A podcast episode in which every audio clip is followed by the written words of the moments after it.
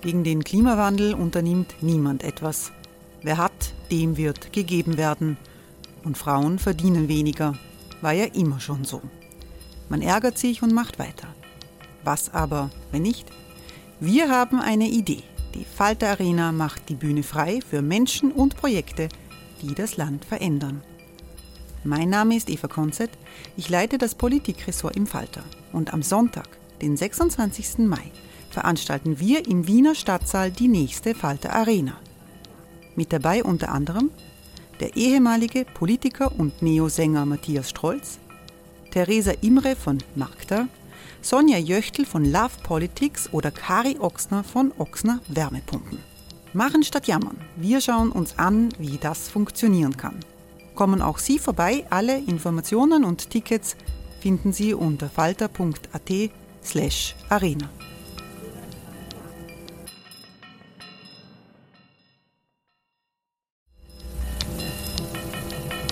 Falter-Podcasts werden durch Werbung unterstützt. Das hilft bei der Finanzierung unseres journalistischen Angebots. Hey, it's Ryan Reynolds and I'm here with Keith, co-star of my upcoming film If, only in theaters May 17th. Do you want to tell people the big news? All right, I'll do it. Sign up now and you'll get unlimited for $15 a month in six months of Paramount Plus Essential Plan on us. Mintmobile.com slash switch. Upfront payment of $45 equivalent to $15 per month. Unlimited over 40 gigabytes per month. Face lower speeds. Videos at 480p. Active Mint customers by 531.24 get six months of Paramount Plus Essential Plan. Auto renews after six months. Offer ends May 31st, 2024. Separate Paramount Plus registration required. Terms and conditions apply if rated PG. Falter Radio, der Podcast mit Raimund Löw.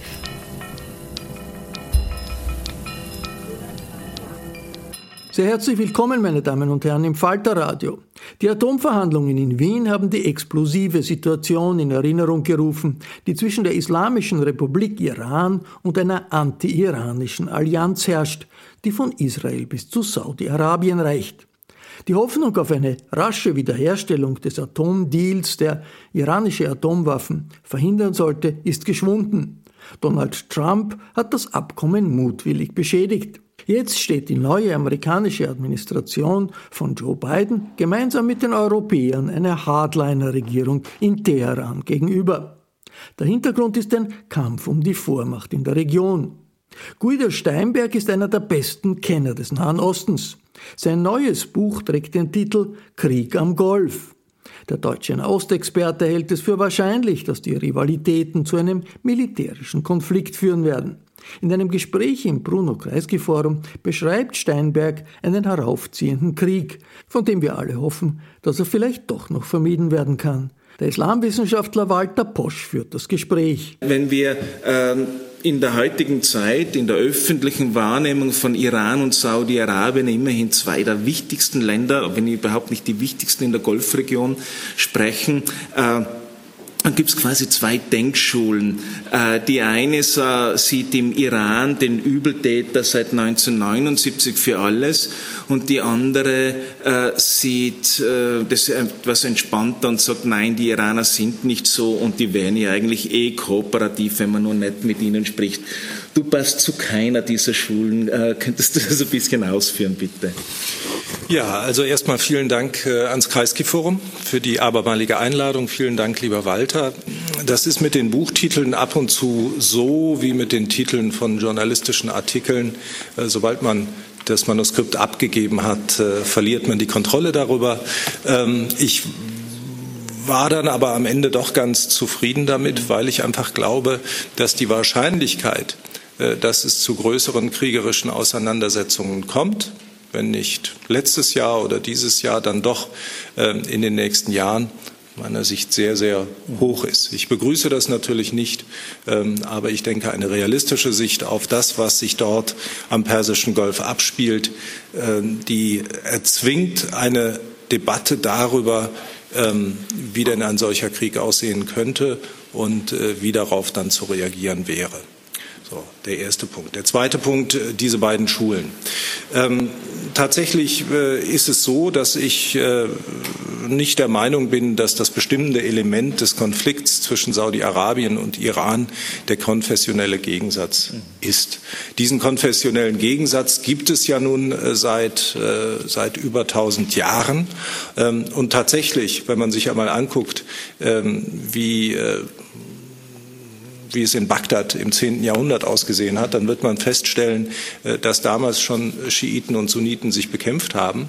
Ähm, aber in großen oder in, in ganz langen Zeiträumen über diese mehr als 1000 Jahre haben sich Schiiten und Sunniten nicht bekämpft. Und wenn das jetzt eine Konstante der regionalen Politik sein soll, dann muss man auch erklären, warum es denn Schiiten und Sunniten äh, möglich ist, obwohl sie in denselben Städten, in denselben Vierteln leben seit über 1000 Jahren, sie über lange Phasen dieser Geschichte friedlich miteinander umgegangen sind und, und in einigen ähm, tatsächlich sogar sehr freundschaftlich. Ähm, man denke nur an die, an die Jahre unter Saddam Husseins Baath-Partei mhm. äh, im Irak, als äh, der konfessionelle Gegensatz äh, nur eine untergeordnete Rolle gespielt hat, zumindest bis in die 90er Jahre. Tatsächlich glaube ich, dass es äh, verschiedene Elemente sind, die dazu führen, dass da ein Konflikt entsteht. Der Ausgangspunkt ist ganz sicherlich die Islamische Revolution von 1979, aber die tieferen Ursachen für die Konkurrenz zwischen Saudi-Arabien und Iran, ähm, die gehen noch noch etwas tiefer. Ähm, beiden Ländern war es nicht möglich, miteinander in einen Konflikt zu treten vor der Islamischen Revolution. Und das hatte einen ganz einfachen Grund. Beide Staaten waren damals Teil des amerikanischen Imperiums, wenn man so will. Ähm, der äh, Schah von Iran war sicherlich der mächtigere äh, Partner der Amerikaner. Der hat in den 1970er Jahren so ziemlich alles bekommen an Waffen, was man sich nur vorstellen konnte. Das ist eine Position, die heute interessanterweise von den Vereinigten Arabischen Emiraten eingenommen wird. Aber das war der wichtigste Verbündete der Amerikaner am Persischen Golf. Und die Saudis waren ein weiterer wichtiger Verbündeter, die stark abhängig waren von einer amerikanischen Sicherheitsgarantie. Und mm, im Kern handelte es sich damals um ein Geschäft. Ähm, die Saudis liefern Öl zu akzeptablen Preisen für die Weltwirtschaft. Und äh, die Amerikaner verschaffen den Saudis Sicherheit. Und äh, aus dieser aus dieser Beziehung hätten die Saudis nie heraustreten können. Sie haben natürlich etwas misstrauisch betrachtet, dass der Schah von Iran letzten Endes der Hegemon in der Region war, aber sie konnten sich nicht wehren. Und dieses System am Golf, das bricht zusammen mit der islamischen Revolution. Plötzlich haben wir da ein Regime, das ist antiamerikanisch, fast ein bisschen antiimperialistisch. Walter Posch ähm, betont das immer wieder. Das ist auch eine Erklärung dafür, warum die Iraner bis heute ganz gute Beziehungen zu linken, zu linken Potentaten in Südamerika ähm, pflegen. Also antiimperialistisch, antiamerikanisch, anti-israelisch, aber, und das ist noch wichtiger, republikanisch und antimonarchisch. Und dann kommt am Ende dazu, es sind auch noch, äh, es sind auch noch Schiiten. Und damals beginnt dieser Konflikt, der bis heute anhält, der aber wiederum und das ist ein zweiter Punkt, auf den ich hinweisen möchte, nicht Gott gegeben ist, sondern es ist ein Konflikt, der durch verschiedene Phasen gegangen ist, der sich immer mal wieder entspannt hat, der sich beispielsweise in den 1990er Jahren entspannt hat, als die iranische, jetzt nicht sagen Führung, zumindest die iranische Regierung auf Entspannung gesetzt hat im Verhältnis zur Region, auch im Verhältnis zu den Amerikanern. Sie erinnern sich alle noch an den äh, Reformer und Präsidenten Mohammed Khatami. Ähm, und da zeigte sich eben, dass wir es da auch nicht mit einem ewigen Konflikt zu tun haben, der nun durch die islamische Revolution ausgelöst wurde. Wir sehen halt nur, dass seit 2011 wir in diesem Konflikt in eine neue Phase eingetreten sind und in diesen mittlerweile zehn Jahren hat sich der Konflikt ganz massiv verschärft, weil aus saudi-arabischer Sicht eine iranische Expansion in der Region begonnen hat. Die hat aus saudi-arabischer Sicht schon früher begonnen, nämlich 2003, aber da werden wir sicherlich drauf kommen. Also eine iranische Expansion begonnen hat, auf die Saudi-Arabien und seine Verbündeten reagieren müssen. Aber wiederum aus den genannten Gründen, aus machtpolitischen Gründen, aus ideologischen Gründen und am Ende auch aus religiösen Gründen. Erst in den letzten Monaten vielleicht na, ist ein bisschen länger schon, seit 2020 hat der Konflikt etwas an Schärfe verloren. Es gibt eine Entspannung zwischen Saudi-Arabien und Iran. Aber ich möchte das schon einmal vorwegnehmen. Ich bin der festen Überzeugung, dass der Konflikt in den nächsten Jahren wieder an Schärfe gewinnen wird. Und wenn man sich einmal anschaut, vielleicht einfach nur mal anschaut, was die Saudis so alles ähm, in ihrer ähm, beispielsweise in ihrem eigenen Raketenprogramm betreiben, dann wird doch sehr deutlich, ähm, dass wir da auf eine neue Konfrontation ähm, zusteuern. Äh, das ist ein schönes Stichwort, weil äh, als äh, Iran-Experte und Türkei-Experte habe ich das, den Fehler, den verheerenden Fehler gemacht, mich ein bisschen von dem strukturellen Ablauf von Konflikten leiten zu lassen. Und mir fiel da immer wieder das türkisch-griechische Verhältnis ein. Gibt es innenpolitisch Probleme, spielen beide wieder den Erzfeind hoch. Das geht hoch und dann geht es wieder runter, hoch und wieder runter. Und äh, mir ist dann aufgefallen, dass ich das schon ein bisschen manchmal indirekt auf den Golf auch übertragen hat.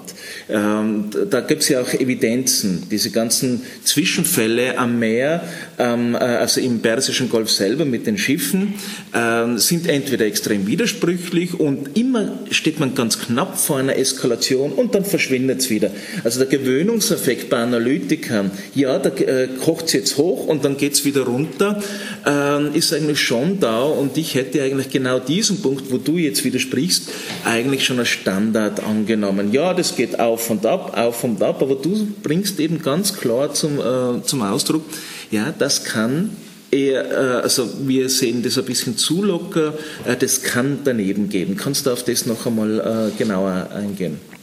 Ähm, natürlich kann es daneben gehen, ähm, weil, es, weil es ganz einfach um sehr viel geht. Griechenland und die Türkei ist äh, aus meiner Sicht auch nur deshalb nicht daneben gegangen, weil beide Staaten in die NATO eingebunden mhm. waren mhm.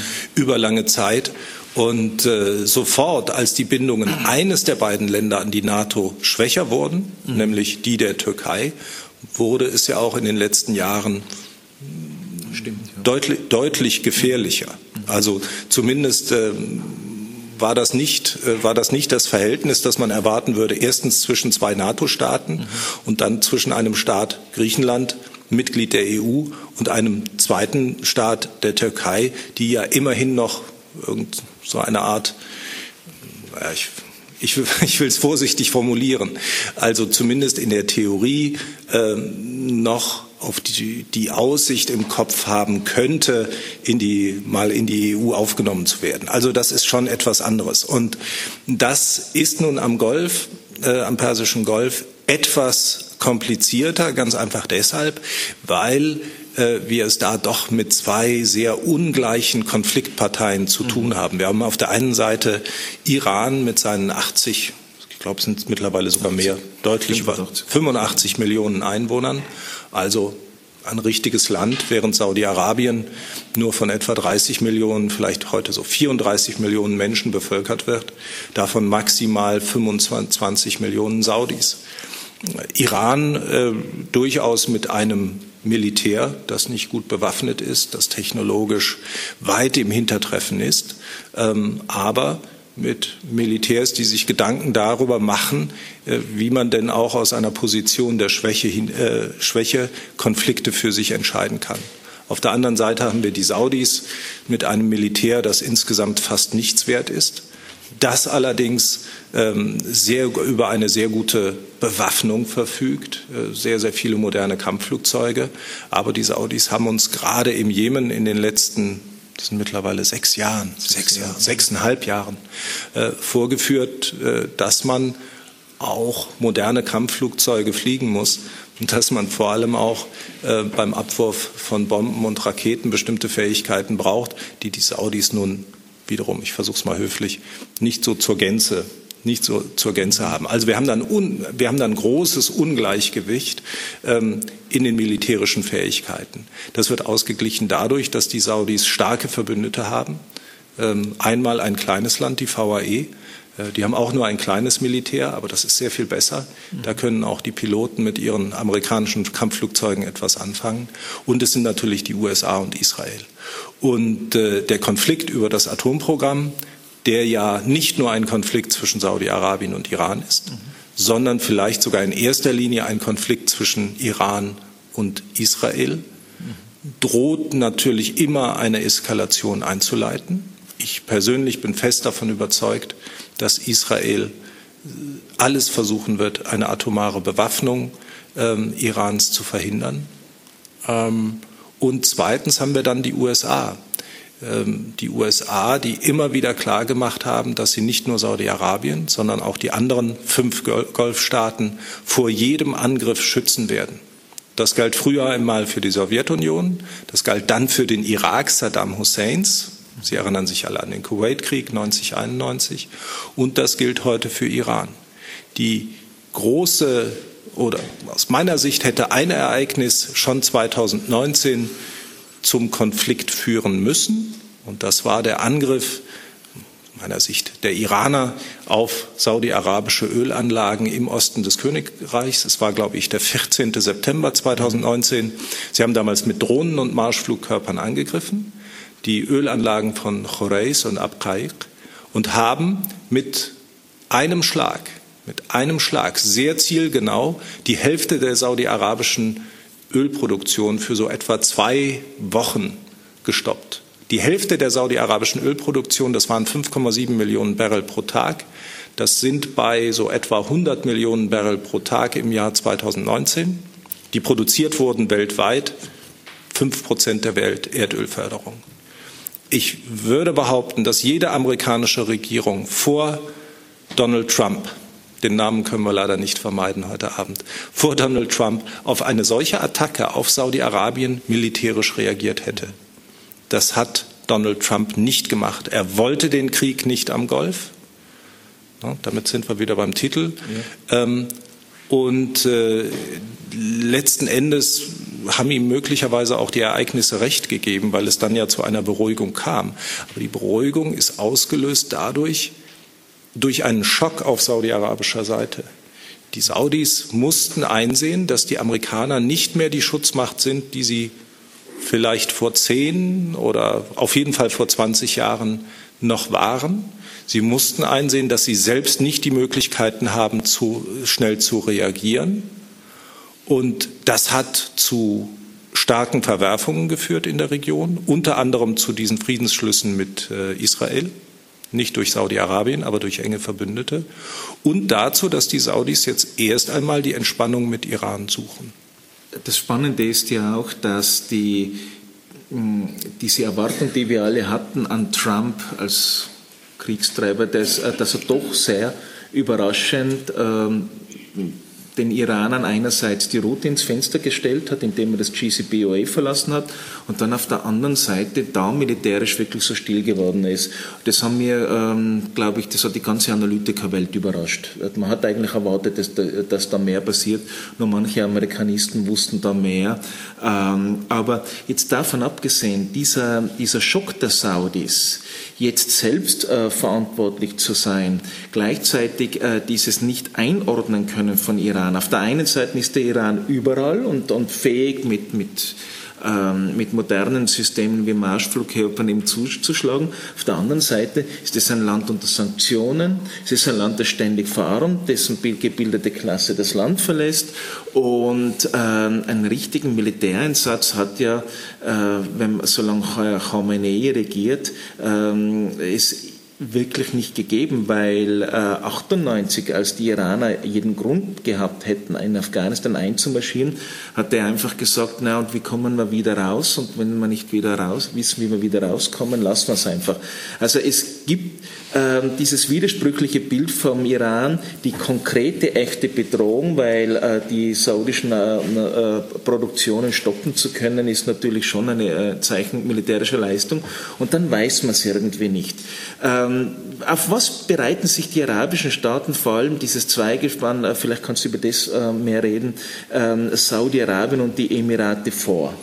Bereiten die sich vor, äh, natürlich wenn sie eine Alarmplanung oder Notfallplanung für Krieg haben, aber wie versuchen die jetzt diesen Iran einzuhegen oder Druck auf ihn auf, äh, auszuüben und auf welchen Ebenen? Hm. Also es sind, äh, denke ich, vor, vor allem zwei, mh, hm, zwei, zwei Dinge die die, die, die Golfstaaten tun, also Saudi-Arabien und die VAE. Wir haben, und zwar seit 2019, zunächst einmal äh, ist die Diagnose in beiden Staaten, wir können uns nicht mehr auf die USA verlassen. Und äh, das ist nicht nur deshalb so, weil es da im September 2019 diesen Angriff gegeben hat, sondern das beginnt schon sehr viel früher. Ich glaube, dass die ersten Wurzeln dieses oder ja, die ersten Anzeichen von Zweifel im Jahr 2003 zu beobachten mhm. sind, als die Amerikaner gegen den Rat der Saudis, gegen den Rat der Emirate ähm, und gegen den Rat sehr vieler anderer kluger Leute im Irak einmarschiert sind. Ähm, Seitdem machen sich in Riyadh und auch in Abu Dhabi Zweifel an der außen- und sicherheitspolitischen Urteilsfähigkeit verschiedener Politiker und verschiedener Administrationen in den USA breit. Und das hat sich seit 2011 noch einmal verstärkt. Ein ganz wichtiges Ereignis war diese ja doch sehr sehr kühle Behandlung äh, von Husni Mubarak, also des ägyptischen Präsidenten, er ist damals gestürzt worden und äh, Obama hatte nur einige sehr, sehr lakonische Worte für, die, für diesen ja doch langjährigen amerikanischen Verbündeten übrig. Ähm, das mag man vielleicht hier, hier in Österreich oder in Deutschland nicht so recht verstehen, weil Husni Mubarak ja nun immerhin, immerhin ein Diktator war. Ähm, aber das sind natürlich diese Menschen in, in Riyadh und in Abu Dhabi auch. Und die haben die haben damals äh, massiv kritisiert, dass die Amerikaner einen wichtigen Verbündeten fallen lassen. Sie haben offensichtlich diese Sicher aus meiner Sicht haben sie diese Sicherheitsgarantie missverstanden. Das ist ja keine Sicherheitsgarantie der Amerikaner für einzelne Politiker oder für ein ganz bestimmtes Regime, sondern das ist eine Sicherheitsgarantie für das Land Ägypten und für das Land Saudi-Arabien. Im Zweifelsfall ist es den Amerikanern da gleichgültig, wer herrscht. Und 2011 bestand ja durchaus noch die Hoffnung, dass vielleicht die nachfolgende Regierung in, äh, Ägypten eine bessere wird.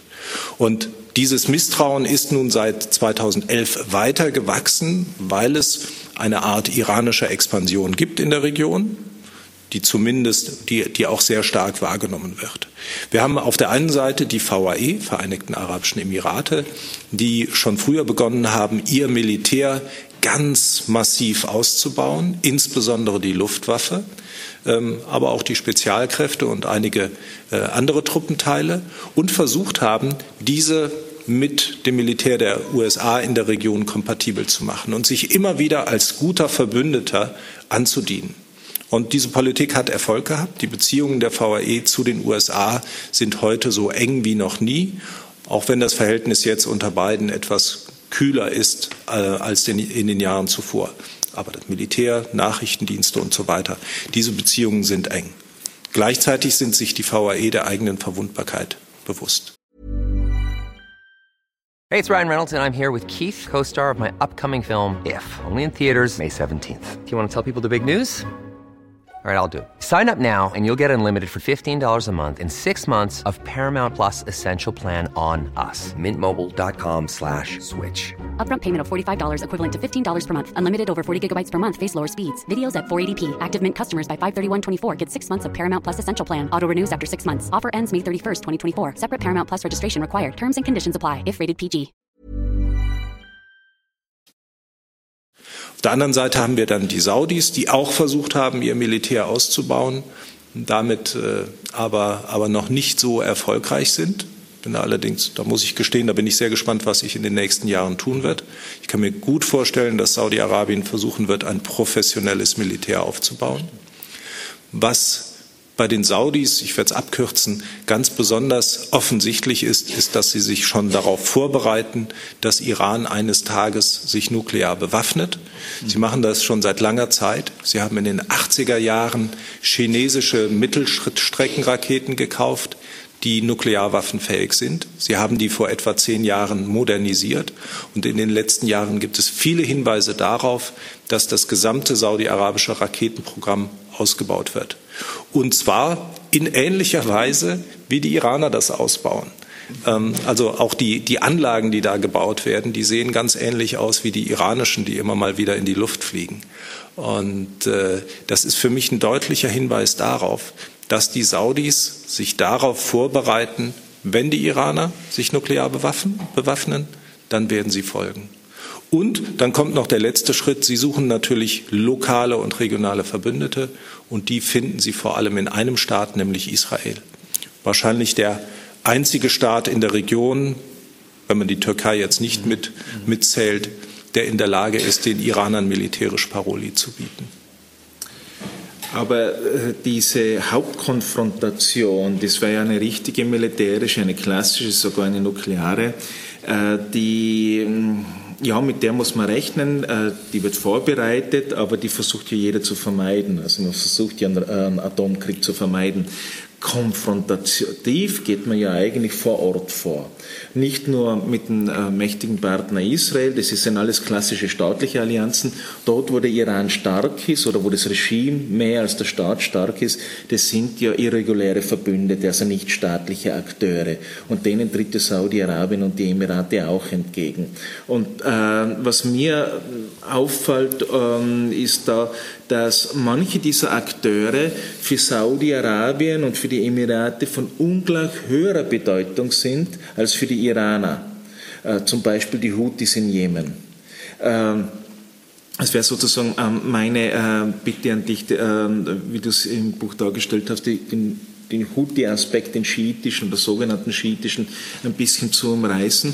Und dann stellt sich eigentlich noch eine Frage. Du hast vorhin ganz wichtig Hosni Mubarak und äh, dann die Nachfolgeregierung genannt.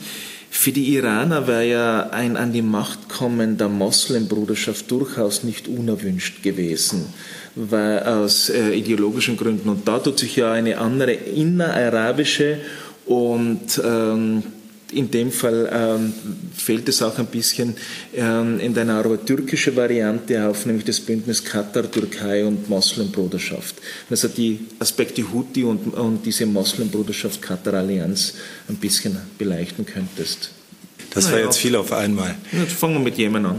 fangen wir mit dem Jemen an. Ich würde es gerne in zwei, in zwei Teile ähm, aufsplitten. Also ich denke, dass der, der wirklich äh, der, der, der grundsätzliche strategische Unterschied zwischen den beiden Lagern ähm, ganz deutlich ist. Wir haben auf der einen Seite die Saudi-Arabien, die VAE, die anderen Golfstaaten, Katar mit Abstrichen, Israel, die gehen, die, die, die betreiben Politik wie Staaten. Mhm. Ja. Die sind in der Lage, Bündnisse mit Staaten zu schmieden. Die haben viele viele Möglichkeiten, ähm, andere Staaten für so etwas zu gewinnen, bis hin nach Pakistan, in die USA und auch nach Europa. Also basiert ihre Strategie vor allem darauf, staatliche Macht auszubauen. Mhm. Ja, natürlich unterstützen sie auch äh, sogenannte Stellvertretergruppen, Proxies, aber das ist nicht, nicht ihre primäre Vorgehensweise. Die Iraner sind da ganz anders. Die Iraner haben keine staatlichen Verbündeten bis auf den einen, nämlich das Syrien Bashar al-Assads. Ob Syrien noch ein Staat ist, äh, da bin ich mir, bin ich mir nicht mehr, nicht mehr ganz so sicher. Also zumindest die Kontrolle über das eigene Territorium, die ist ja doch sehr, sehr stark eingeschränkt. Sprich, die Allianzen der Iraner sind sehr, sehr viel insgesamt, zumindest in einer Welt von Staaten, sehr viel schwächer. Und deswegen bauen sie seit Jahr und Tag auf Stellvertretergruppen. Das englische Wort ist geläufiger Proxies oder Proxy Forces. Und die Stellvertretergruppe äh, schlechthin ist die Hisbollah im Libanon seit 1982, die es sogar geschafft hat, von einem iranischen Klienten ähm, zu einer Art Juniorpartner in der Politik, in der Regionalpolitik zu werden, ganz einfach, weil sie so wertvolle Verbündete sind. Und das muss man, muss man auch immer wieder anführen. Die, jeder, jeder Staat, der in der Vergangenheit, oder fast jeder Staat, der in der Vergangenheit versucht hat, mit solchen Stellvertretergruppen Ziele zu erreichen, der hat irgendwann mit denen Probleme bekommen. Denken Sie nur an Pakistan und die Mujahideen in Afghanistan oder ganz viele anderen. Also ganz viele Staaten haben damit Probleme. Die einzigen, die das wirklich meisterhaft beherrschen und es schaffen, solche Gruppen über Jahrzehnte an sich zu binden, das sind die Iraner. Natürlich nicht in allen Fällen, aber in, viel, in, in mehreren Fällen. Wir sehen das im Libanon, wir sehen das auch im Irak. Und das hat aus meiner Sicht ganz unterschiedliche Gründe. Das hat zum einen damit zu tun, dass die Iraner verlässlich sind. Mhm. Sie sind verlässliche Verbündete. Sie kommen, wenn die Stellvertretergruppen Hilfe brauchen. Ähm, und es gibt natürlich die ideologische Komponente. Und da spielt auch der religiöse Aspekt eine Rolle. Diejenigen Gruppierungen, die eine ähnliche Form des Schiismus vertreten, wie die Hisbollah, die an die Herrschaft des Rechtsgelehrten glauben, äh, deren Bindungen sind enger. Und dann sind wir schon beim Jemen. Da haben wir es tatsächlich auch mit einem schiitischen Akteur zu tun, den Houthis. Das sind aber Schiiten einer ganz anderen Ausrichtung als die Hisbollah. Das sind Schiiten einer anderen Ausrichtung als im Irak oder auch im östlichen Saudi-Arabien und natürlich auch einer anderen Ausrichtung als die syrischen Alawiten. Und dort haben die Iraner es geschafft, eine sehr enge Beziehung aufzubauen, die aber bei weitem nicht so eng ist wie die zur Hisbollah zum Beispiel. Und das hat vor allem damit zu tun, dass die Houthi-Rebellen ähm, im Jemen immer unter dem Druck der Regierung standen massiv bekämpft wurden, obwohl sie nur eine ganz kleine und auch sehr schwache Organisation waren. Und die Houthis haben im Laufe der Zeit nach Hilfe gesucht. Mein Eindruck ist, dass sie in den frühen Jahren, also so bis 2009, noch nicht einmal das Interesse der Iraner mhm. wecken konnten, weil in Teheran wahrscheinlich gedacht wurde, naja, mit denen haben wir ideologisch nicht viel zu tun, die sind schwach, der Jemen, was ist das überhaupt für ein Land? Ähm, also so scheint es mir bis 2009 und dann geschieht etwas. Da gibt es nämlich einen kurzen Grenzkrieg zwischen den Houthi-Rebellen im Nordjemen und Saudi-Arabien. Die Saudis intervenieren, wie sie das immer tun, mit viel Luftwaffe und wenig Personal am Boden. Man könnte ja sterben oder verletzt werden. Und äh, deswegen verliert Saudi-Arabien diesen kleinen Grenzkrieg. Das muss man sich vorstellen. Ein Militär, das jedes Jahr Milliardensummen für moderne Waffen ausgibt, gegen eine kleine Miliz, die damals vielleicht maximal acht bis zehntausend Kämpfer hatte, die meisten in den typischen jemenitischen Röcken mit Sandalen und maximal einigen Handfeuerwaffen und vielleicht ein paar, ein paar Raketen, Raketenwerfern auf der Schulter. Die haben diesen, diesen kurzen Konflikt über wenige Wochen, haben die Saudis verloren. Und ab dem Moment kann man beobachten, dass die Iraner Interesse zeigen. Die Houthis nutzen dann die Wirren des arabischen Frühlings, ich kürze das etwas ab, und übernehmen im Jahr 2014 die Macht über große Teile des Nordjemen, wachsen auf, bilden so eine Art Staat im Staate und machen das jetzt alles mit iranischer Unterstützung. Und das geht so weit, dass die Iraner ähm, Trainer schicken, dass sie Raketenteile schicken, wahrscheinlich auch, dass sie den Jemeniten beibringen, diese Raketen selbst zu bauen. Und seit dem Jahr 2017 kann man beobachten, dass aus dem Jemen immer wieder Raketen auf die saudi-arabischen Städte fliegen. Unter anderem wurde im Ende 2017 der Flughafen von Riyadh getroffen. Keines der Gebäude, sondern eine der, eine der Runways.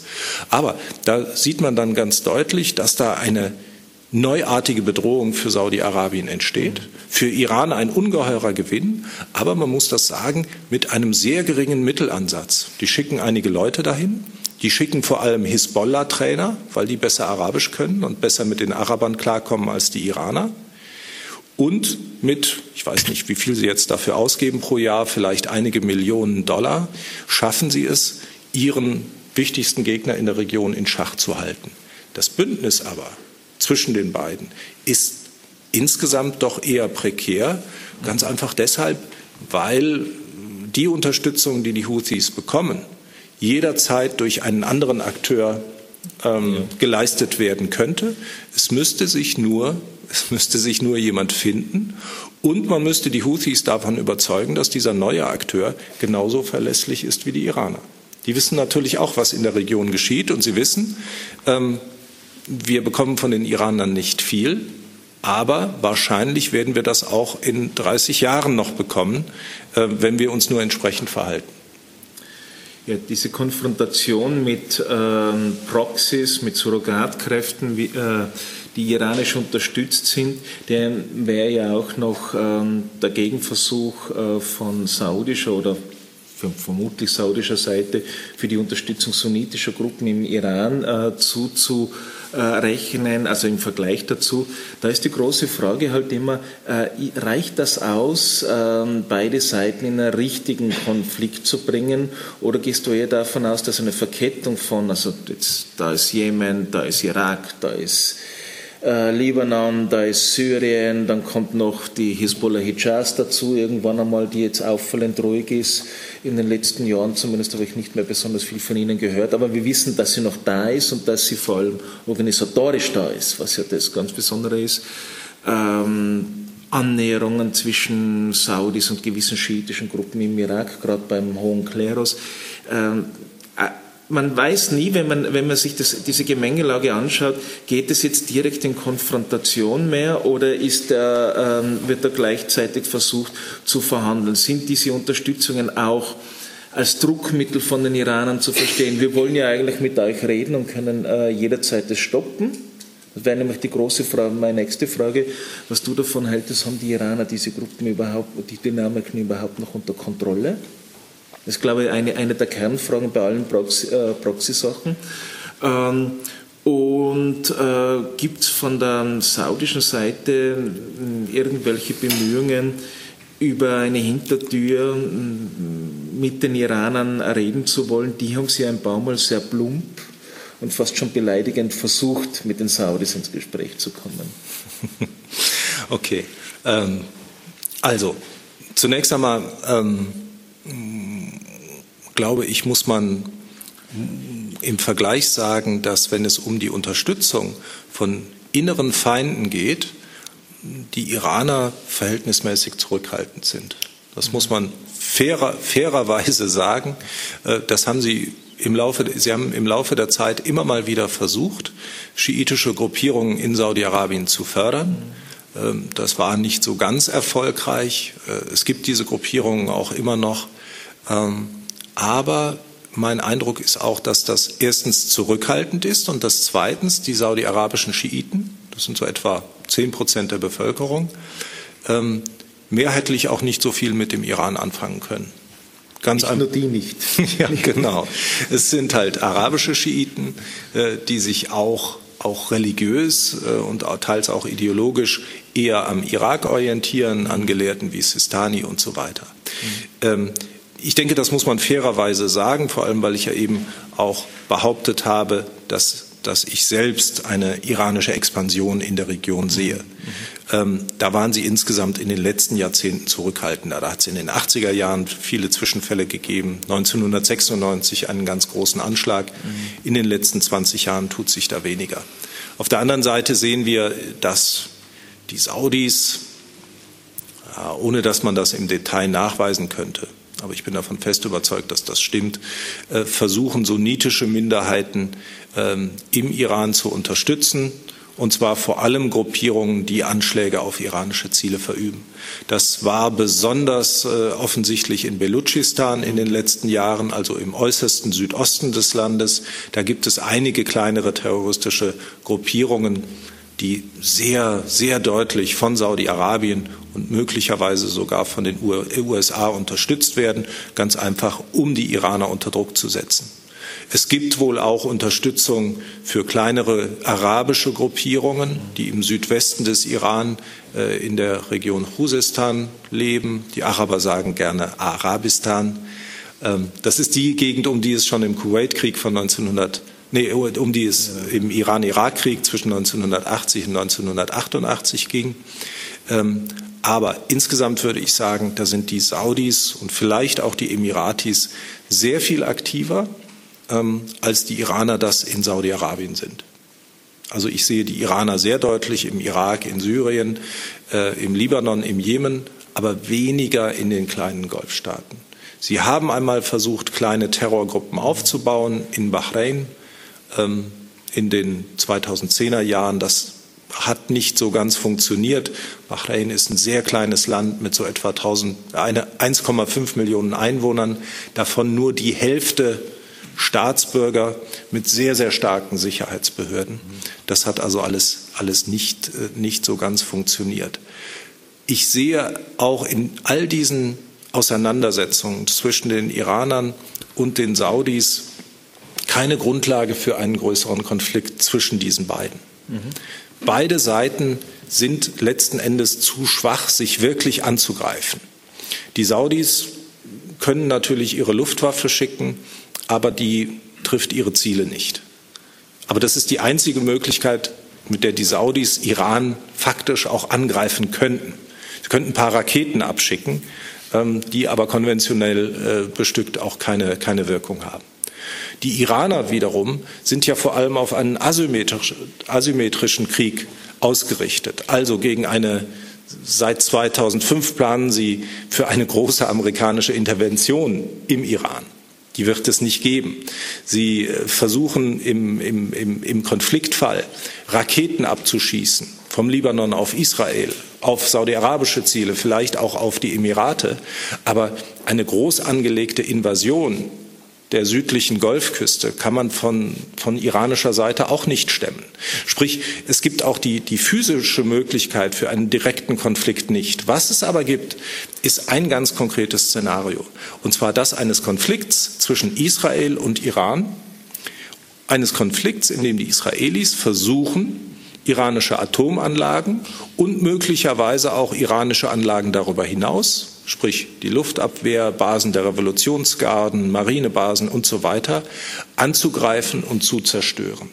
Und, die, und das ist das, das ist vor allem das Szenario, das ich im Hinterkopf habe, wenn ich das Buch Krieg am Golf nenne. Und äh, in einem solchen Konflikt wären Stand heute Saudi-Arabien und die VAE auch Teil, auch Teil.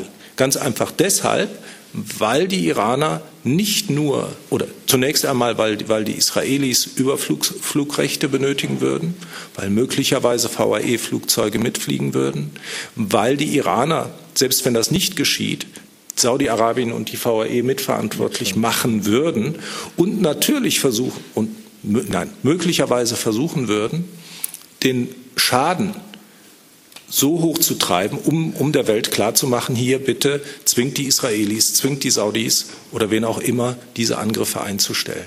Und das, glaube ich, ist das Szenario, auf das wir uns vorbereiten müssen, wenn denn die Atomverhandlungen scheitern. Ja, die, äh, bevor wir auf die Atomverhandlungen gehen, ich glaube, äh, vielleicht als Ergänzung, äh, die jetzige Generation der militärischen Planer in Teheran, äh, und zwar die zivile, die zivile, schrägstrich militärische Planung, also die ideologische und, und, und, und politische, als auch die eigentlichen militärischen Plan, also die Stabsoffiziere und so, die sind ja alle noch vom Raketenkrieg äh, Irak, äh, gekennzeichnet. Die wissen, wie das aussieht, wenn ganze Straßenzüge verbrennen. Die wissen, die, die sind von diesem Schock noch. Die wollen das verhindern. Ähm, ich glaube, also das, was du jetzt beschrieben, äh, beschrieben hast, diese Zurückhaltung der Iraner auch, äh, auch in gewissen Punkten, könnte dann aufhören, wenn diese Generation definitiv nichts mehr zu sagen hat und eine jüngere ähm, diesen Schock äh, nicht mehr wirklich verinnerlicht hat. Also diese, diese, diese Gefahr, was das bedeutet, wenn ein richtiger Raketen- oder richtiger Luftangriff kommt. Äh, die Propaganda im Teheran sagt natürlich, ja, das halten wir alles aus mit, mit Martyrium.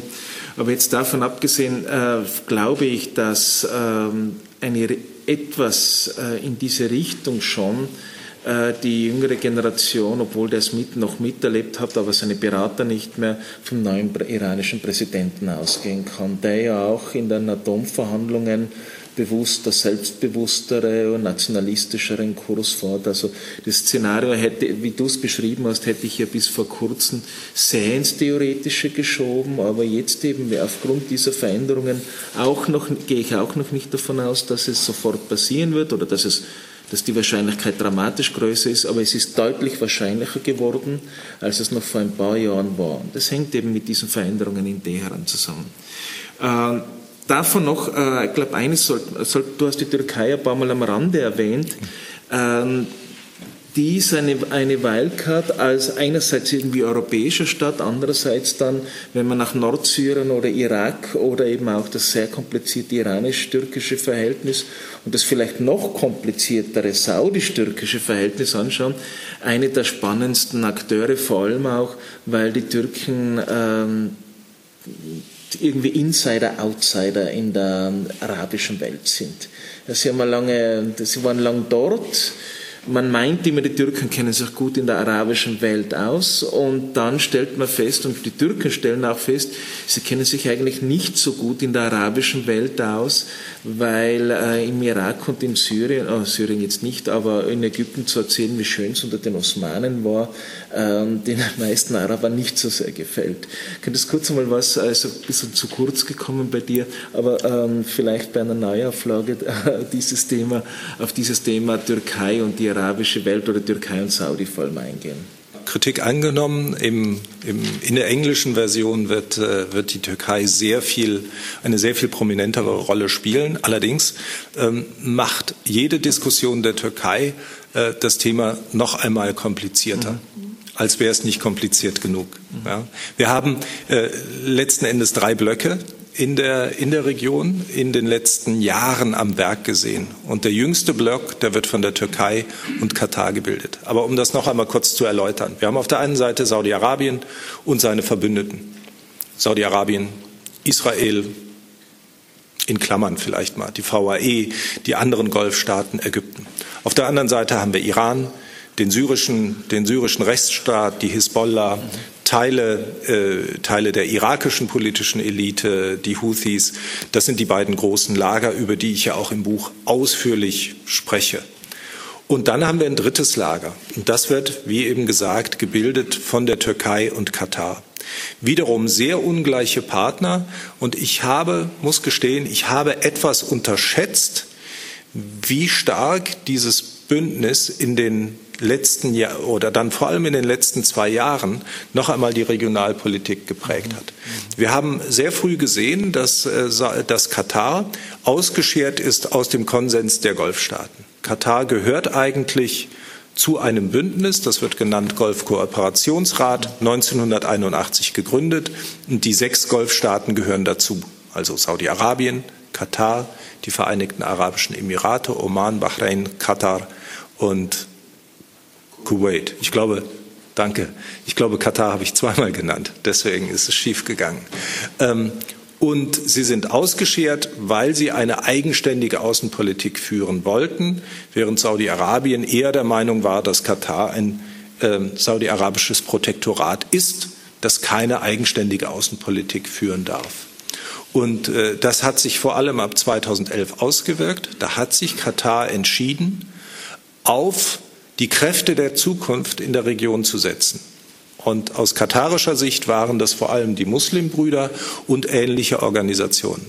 Katar hat unterstützt die Muslimbruderschaft in Ägypten, die An-Nahda in Tunesien, das ist eine verwandte Organisation, viele islamistische Gruppierungen und die Muslimbruderschaft auch in Syrien und auch in anderen und auch in anderen Gegenden. Und genau, die Danke, danke. Ich hab's. Die Hamas in, äh, in, in Palästina, in den palästinensischen Gebieten.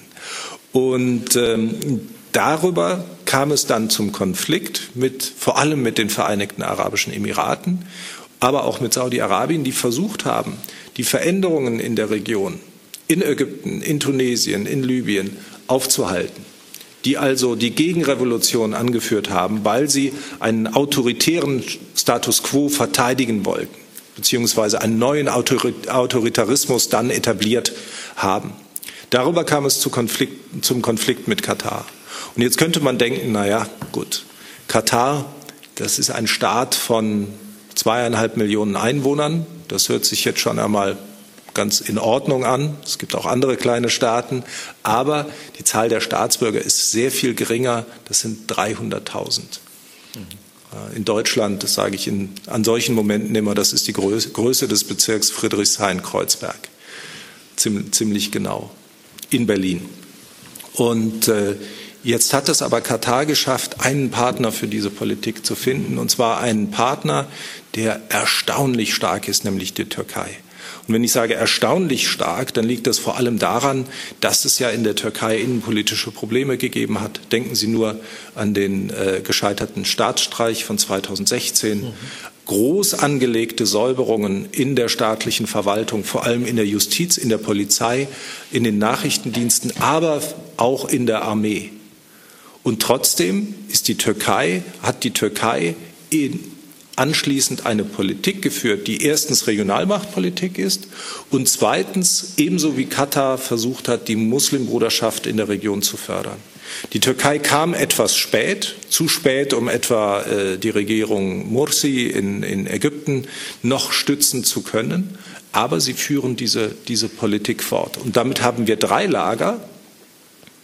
Und jetzt wird die Situation sehr viel komplizierter, weil Länder wie die VAE, Vereinigten Arabischen Emirate einerseits ein Auge auf Iran haben, das sie als große Bedrohung sehen, gleichzeitig aber versuchen, türkischen Einflussgewinnen in der Region entgegenzutreten, beispielsweise in Libyen, wo die VAE Spezialkräfte und äh, eigene Luftwaffe schicken, aber auch Waffen liefern, in Syrien, wo gemunkelt wird, dass die VAE Assad, ihrem alten Feind, den sie zu stürzen versucht haben, drei Millionen Dollar angeboten haben, wenn er sich denn jetzt mal gegen die Türkei im Norden des Landes wendet.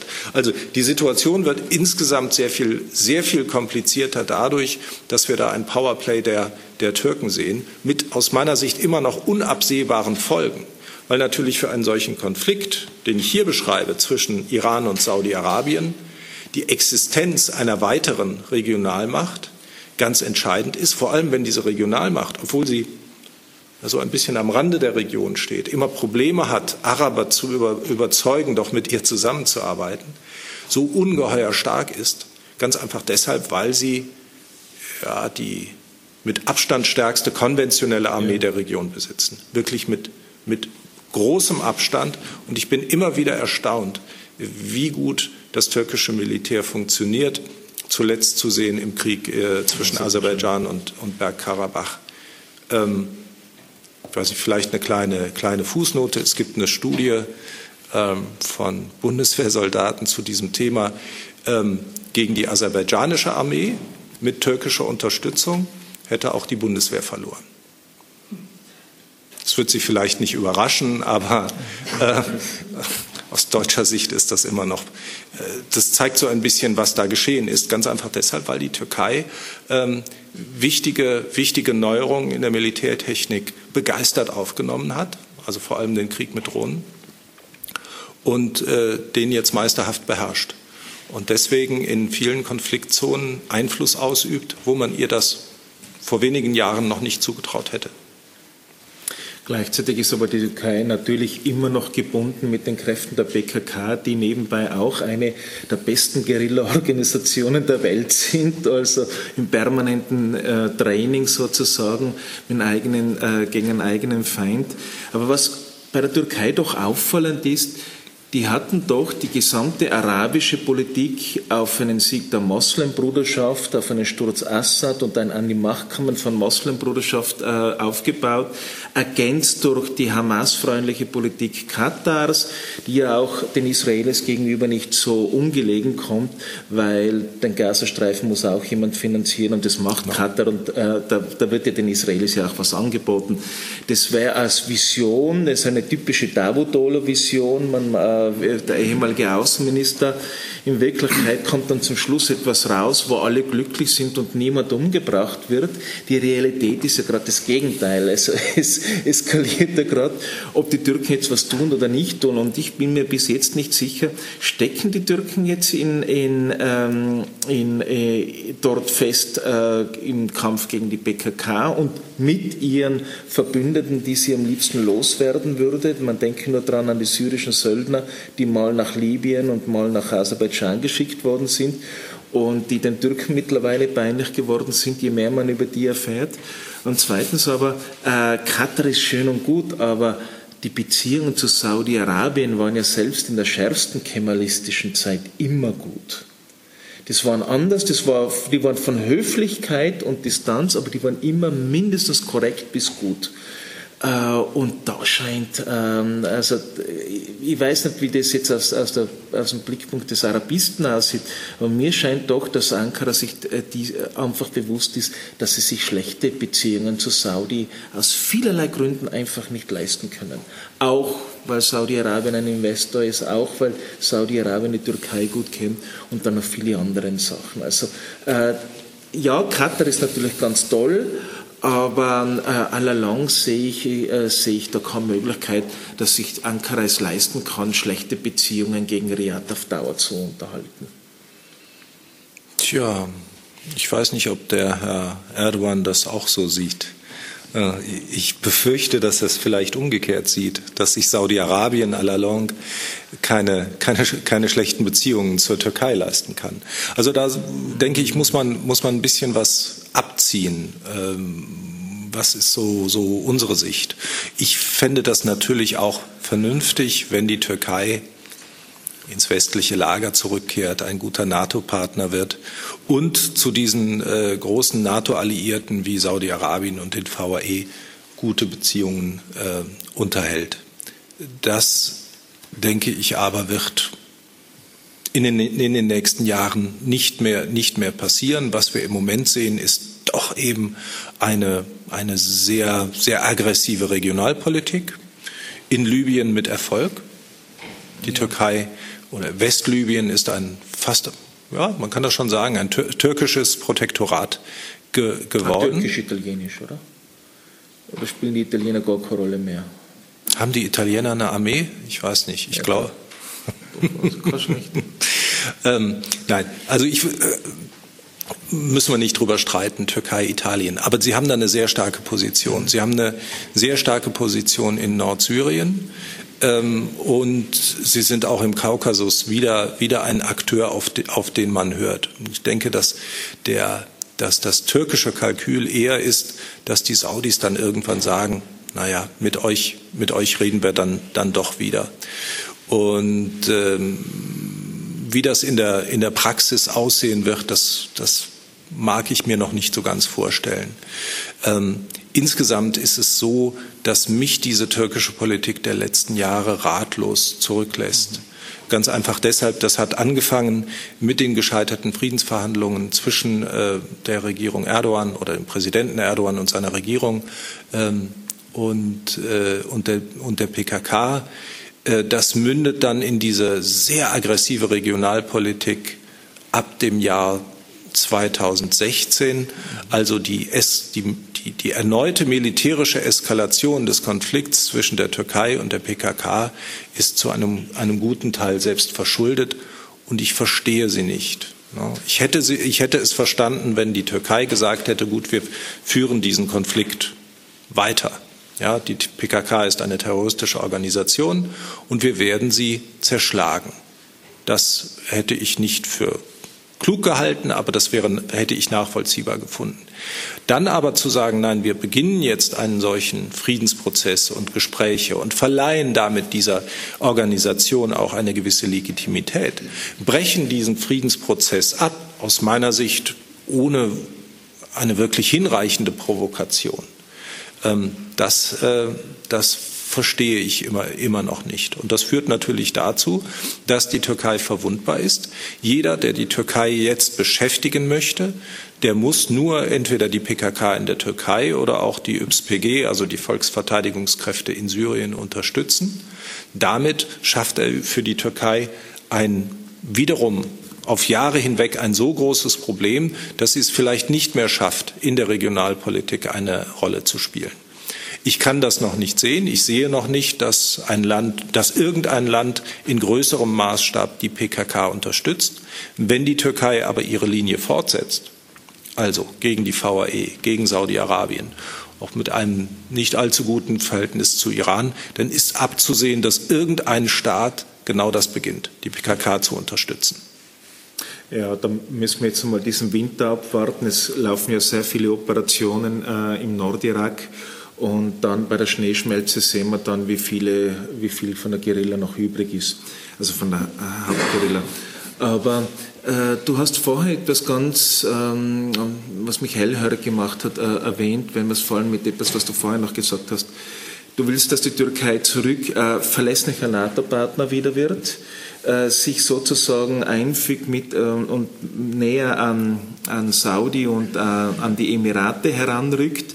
Äh, gleichzeitig äh, hieße das ja auch, dass, dass Katar dann automatisch sozusagen äh, wieder zurückkehrt in irgendeiner Form, weil Katar kann allein ohne türkische Unterstützung wohl diesen Kurs nicht auf Ewigkeit fahren. Zumindest psychologisch ist es, äh, also es ist mehr psychologisch wichtig. Es verändert aber dann natürlich auch die Kalkulationen in Teheran weil äh, die Türkei hat diplomatische Beziehungen zu Israel. Die türkisch-israelischen Beziehungen waren eine Zeit lang sehr stark und sind für das, dass es eigentlich schlechte Beziehungen sind, jetzt immer noch überraschend stark. Ähm, das hieß aber dann auch, dass, ähm, wenn wir das jetzt weiterspinnen, dass mehr NATO, also eine NATO Superplus oder eine NATO Arabien oder eine NATO Türkei, Anatolien Arabien, äh, jedenfalls aber eine, ein, ein, ein klares ähm, PFB im, im, im neuen Sinne äh, auch bedeuten würde, dass Teheran zweimal, dreimal, viermal überlegt und dass das eigentlich dann ja friedenserhaltend wäre. Dass also eine nicht direkte, nicht offene, aber eine in der Politik und in der Koordination und Kooperation erweiterte NATO-Präsenz, äh, nicht unbedingt mit Truppen, aber einfach, dass man weiß, Ab den Emiraten ist man in einem NATO-artigen Raum äh, oder assoziiert mit der NATO. Das hieß ja dann auch für Teheran äh, zwei Möglichkeiten. Entweder direkt unter die russische Fuchtel zu kommen, was die vermeiden wollen, und äh, die Russen haben kein Interesse, ähm, unbedingt da einen Konflikt zu starten, oder aber ähm, gleich zu sagen, nicht unbedingt die Waffen zu strecken, aber anzudeuten, naja, wir, könnten, wir können auch ein bisschen bisschen uns ruhiger verhalten. Hm. Also ich meine, wenn wir jetzt schon bei Idealvorstellungen sind, äh, dann würde zu einer solchen Idealvorstellung natürlich äh, nicht nur gehören, dass die Türkei äh, dahin, dahin zurückkehrt, wo sie einmal, einmal hingekommen ist, nämlich eng an Deutschlands Seite und eng an die Seite äh, des westlichen Bündnisses, sondern in einer solchen idealen Welt wäre natürlich auch, äh, käme es zu einer Verhandlungslösung über das Atomprogramm. Und äh, dann würde vielleicht auch Iran ähm, eine solche ja, erneute NATO-Präsenz an seinen Grenzen nicht mehr so sehr als Bedrohung, Bedrohung sehen. Aber ich habe es ja, und vielleicht um mal, nee, den Österreich und die NATO lasse ich jetzt mal außen vor. Danke. Bitte. Und äh, die NATO ist eine tolle Sache. Aber gut, das ist ganz am Rande. Das spielt ja, spielt ja hier keine Rolle. Ähm, es wird nicht passieren. Ich glaube, das ist, das ist der wichtige Punkt. Diese, ähm, diese fast vollständige Neuorientierung der Türkei ähm, an Europa und an der westlichen Welt, die wir ja nun über Jahrzehnte hinweg betrachten durften, die ist in den letzten 20 Jahren so sehr unter Druck geraten, dass ich mir nicht vorstellen kann, dass, dass das wiederkommt. Mhm. Wir werden stattdessen eine Türkei sehen, die natürlich in der NATO bleibt. Äh, das bringt enorme Vorteile, vor allem für die Staaten, äh, die geopolitisch exponiert sind und äh, da natürlich einen enormen Sicherheitsgewinn durch haben. Ähm, und die Türkei wird versuchen, Regionalmacht zu sein. Wir müssen uns darauf einstellen, dass wir es da mit einer Region zu tun haben, in der erstens die Amerikaner sich zumindest von ihren heutigen Positionen zurückziehen werden. Eine Region, in der die Europäer überhaupt keine Rolle spielen, selbst wenn jetzt Italien in Westlibyen noch, noch präsent sein sollte. Ähm, und es ist eine Region, in der verschiedene Staaten Regionalmacht sind oder das nur sein wollen. Und das Ergebnis wird Unruhe und Instabilität sein. Man muss sich das nur im Moment vor Augen führen. Wer denn da im Stile einer Regionalmacht in anderen Ländern interveniert? Das sind die Türkei, Iran, Saudi-Arabien, die VAE, Ägypten und sogar ein Land wie Katar. Und als wäre das nicht alles schlimm genug, kommen dann auch noch die Russen dazu. Eigentlich kann man sich da nur wünschen, dass wieder eine Ordnung dadurch entsteht, dass sich vielleicht zwei Lager gegenüberstehen. Also ein pro-amerikanisches, ein pro-chinesisches. Aber das wird wahrscheinlich noch 50 Jahre dauern. Aber das Ergebnis ist zunächst einmal Instabilität und, und Unübersichtlichkeit. Danke vielmals. Und ich glaube, wir können auch äh, hinzufügen, äh, dass wir beide skeptisch sind, dass das Nuklearabkommen erfolgreich abgeschlossen wird. Ähm, ich weiß, ähm, ich bin dort relativ skeptisch. Äh, ich glaube zwar nicht, dass es dann auch sofort zu einem Krieg kommen kann, aber dieser Schwebezustand, den wir dauernd haben, wie du es beschrieben hast, dieser, dieser Krieg am Golf, so, das sind ja alle, du hast ja alle Elemente zusammengezählt, die dazu führen können. Und ich fürchte, dass dieser Zustand einfach ähm, die neue Normalität sein kann. Ja, ja, ja. Das ist das, was ich auch mit, mit Unübersichtlichkeit meinte. Ähm, der, ich erwarte auch nicht, dass nach einem Ende der Atomverhandlungen jetzt äh, da direkt der Krieg ausbricht. Das ist sicherlich unrealistisch. Auch das, was wir sehen werden, ist vielleicht kein, kein großer Waffengang, mhm. aber äh, die, die Quellen für, für Konflikte, die sind mittlerweile fast überall vorhanden. Wir sind, und wir sind eben in einer ja, man könnte jetzt sagen, das gab es in den 50er und 60er Jahren auch schon, dass die, äh, dass die Region im, im Wandel begriffen war. Damals waren es die arabischen Nationalisten und die Militärs in vielen Staaten, die diesen Wandel getrieben haben. Aber wir haben es halt heute mit einer Region zu tun, die, äh, die sehr viel, die stärker bewaffnet ist. Eine Region mit sehr, sehr viel mehr, mehr Menschen, äh, mit ungelösten Konflikten, brauchen Sie gar nicht alle zu nennen, aber vielleicht ein paar Kurden, Israelis, Palästinenser und so weiter. Und eine Region, in der jegliche Ordnung verloren gegangen ist. Und die gab es in den 50er und 60er Jahren. Der, der, der Widerstreit zwischen der Sowjetunion und den USA hat ja für Ordnung gesorgt und auch für Schutz.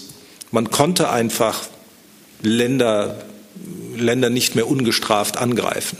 1956 haben wir das, das gesehen. Also das hat für Disziplin gesorgt und die gibt es heute, heute nicht mehr. Deswegen glaube ich, dass wir diese amerikanische Hegemonie der letzten 30 Jahre vielleicht noch vermissen werden. Das Gespräch von Walter Posch mit dem Nahostexperten Guido Steinberg im Bruno Kreisky Forum fand am 22. September 2021 statt. Beim Bruno Kreisky Forum bedanke ich mich sehr herzlich für die Zusammenarbeit. Ich verabschiede mich von allen, die uns auf UKW hören. Internationale Hintergrundanalysen erscheinen regelmäßig im Falter. Ein Abonnement des Falter, nicht nur, aber auch aus diesem Grund, ist eine gute Idee. Vor Weihnachten darf ich Ihnen auch Geschenksabos ans Herz legen. Sie bleiben bei den Beschenkten damit das ganze Jahr in guter Erinnerung. Ursula Winterauer hat die Signation gestaltet, Philipp Dietrich betreut die Audiotechnik im Falter. Ich verabschiede mich bis zur nächsten Folge.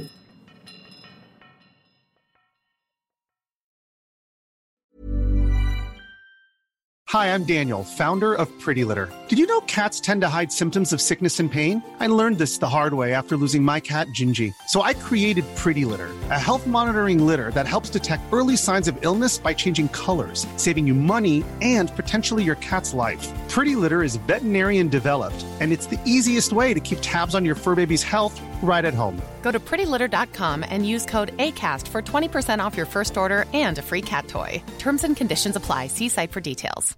Hey, it's Paige DeSorbo from Giggly Squad. High quality fashion without the price tag. Say hello to Quince. I'm snagging high-end essentials like cozy cashmere sweaters, sleek leather jackets, fine jewelry, and so much more. With Quince being 50 to 80% less than similar brands.